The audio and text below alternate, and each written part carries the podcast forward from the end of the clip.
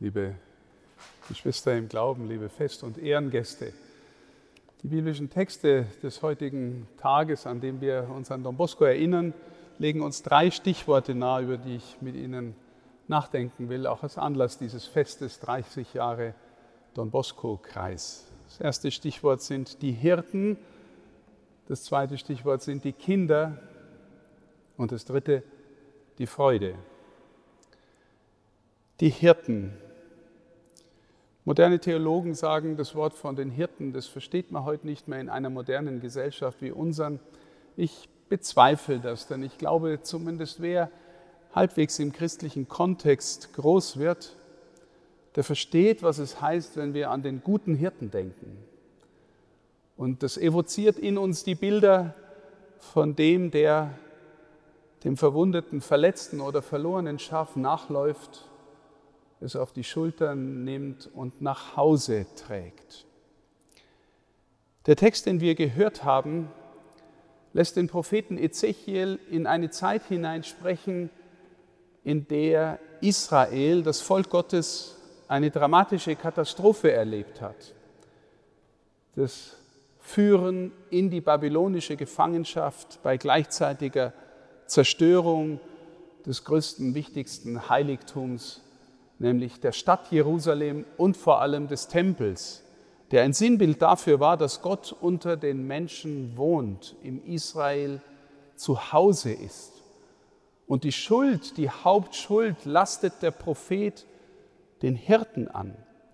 Der Text, den wir gehört haben, wäre noch sehr viel ausführlicher im Buch Ezechiel.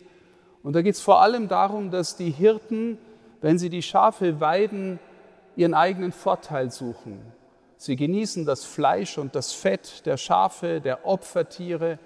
Sie bekleiden sich mit dem Fell, das wohl verarbeitet wird.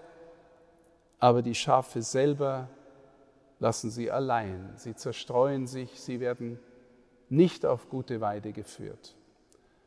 Liebe Schwestern und Brüder, wir spüren vielleicht, wenn wir die Geschichte der Kirche bis heute anschauen, dass sich die Geschichte immer wieder wiederholt.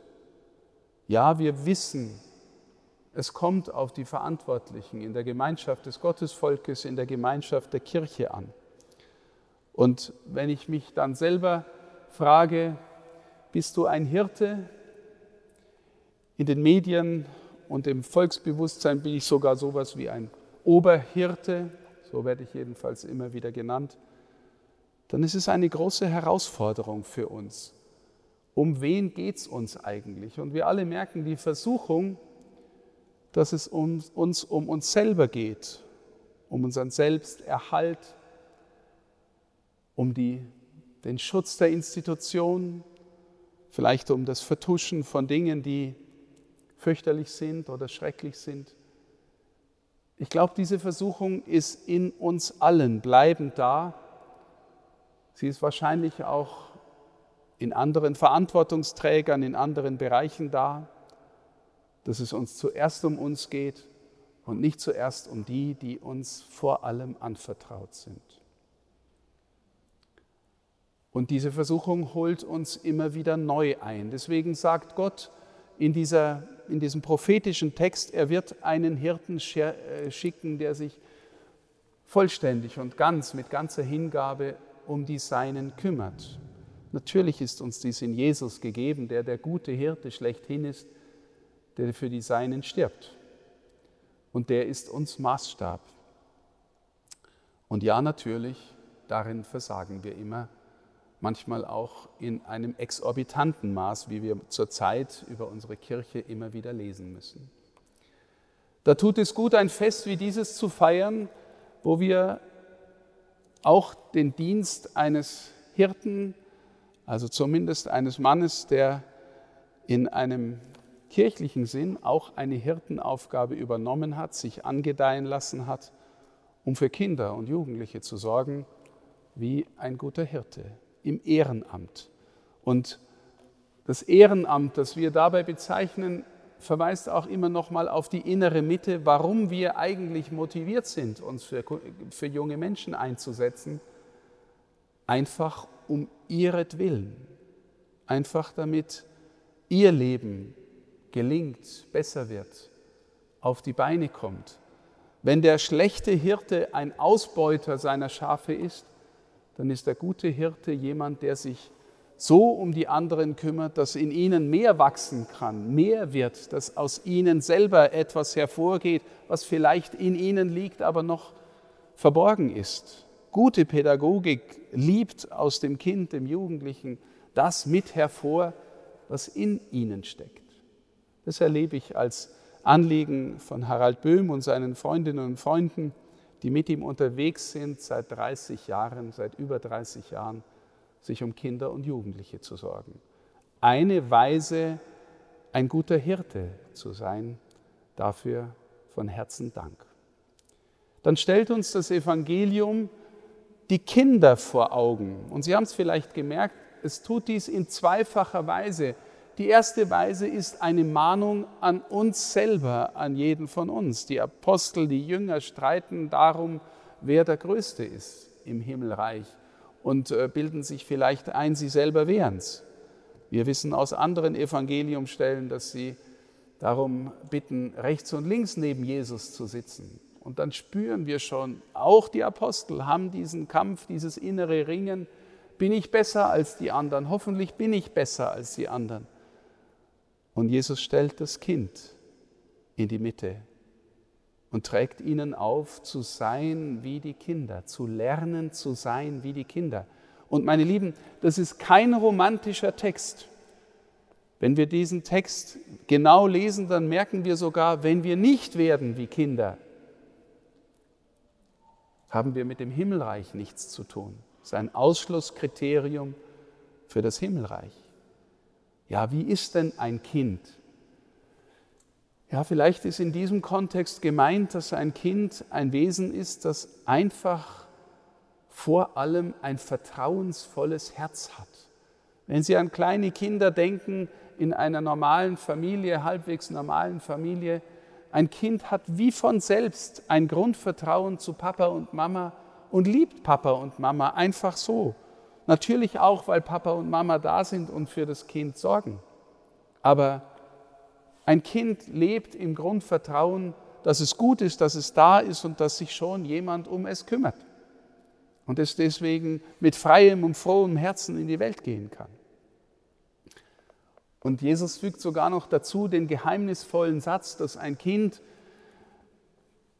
also die Engel des Kindes sind in ständiger Berührung mit dem Schöpfer, mit dem Vater. Das heißt, vielleicht so gedeutet, jedes Kind hat in seinem Herzen eine geheimnisvolle Offenheit, eine geheimnisvolle Tiefe, die es noch gewissermaßen in einer symbolischen, tiefen Welt leben kann. Jeder von Ihnen weiß, dass man Kindern Geschichten erzählen kann, die irgendwie ein Kind in Berührung bringen mit dem Geheimnis der Welt, mit dem Geheimnis der Schöpfung, mit dem Geheimnis des Universums. Und je älter wir werden und unser Erwachsenenhirn dominieren lassen, desto mehr geht uns vielleicht verloren. Ein Urvertrauen darin, dass die Welt im Innersten gut, wahr und schön und getragen und gehalten ist. Und Jesus warnt davor, Kinder zu verletzen und gerade dieses Vertrauen zu zerstören. Auch das erinnert uns daran, dass auch in unserer Kirche Vertrauen brutal zerstört worden ist und Menschen deswegen den Glauben verloren haben und viel mehr noch verloren haben, nämlich oft ihre ganze Fähigkeit, normal in der Welt zu leben. Ja, in der Kirche ist auch Unheil passiert, in einer Welt, in der eigentlich Heil passieren sollte. Gott sei Dank erleben wir an vielen Orten in der Kirche, und ich möchte sagen, es ist die überwiegende Mehrheit aller derer, die in der Kirche äh, arbeiten und dienen, dass sie wirklich den Menschen dienen wollen. Aber es gibt auch die anderen, leider. Auch deswegen bin ich dankbar, heute 30 Jahre Don Bosco feiern zu können, in dem großen Vertrauen, dass dort Kindern und Jugendlichen geholfen wird, besser ins Leben zu kommen. Vor allem für die, die wenig haben, die benachteiligt sind. Sie können dorthin kommen, erleben Spiel und Freizeit in guter Gemeinschaft, erleben vielleicht auch, dass sie etwas können, dass, sie, dass ihnen geholfen wird in Beratung. Manche sind zur Firmung geführt worden, manche kriegen Hausaufgaben, Unterstützung, wenn sie es denn brauchen. Ganz viel Erfahrung, die sonst nicht so selbstverständlich ist in einer Welt, die oft zuerst auf Profit und Ökonomie aus ist. Unentgeltlicher Dienst an Kindern und Jugendlichen. Wie schön. Von Herzen Dank allen, die sich dafür einsetzen. Und das dritte Stichwort, das uns die zweite Lesung bringt, ist die Freude. Paulus ist darin sehr herausfordernd und sehr insistierend in diesem Philipperbrief. Er insistiert, dass wir Menschen sein sollen der Freude.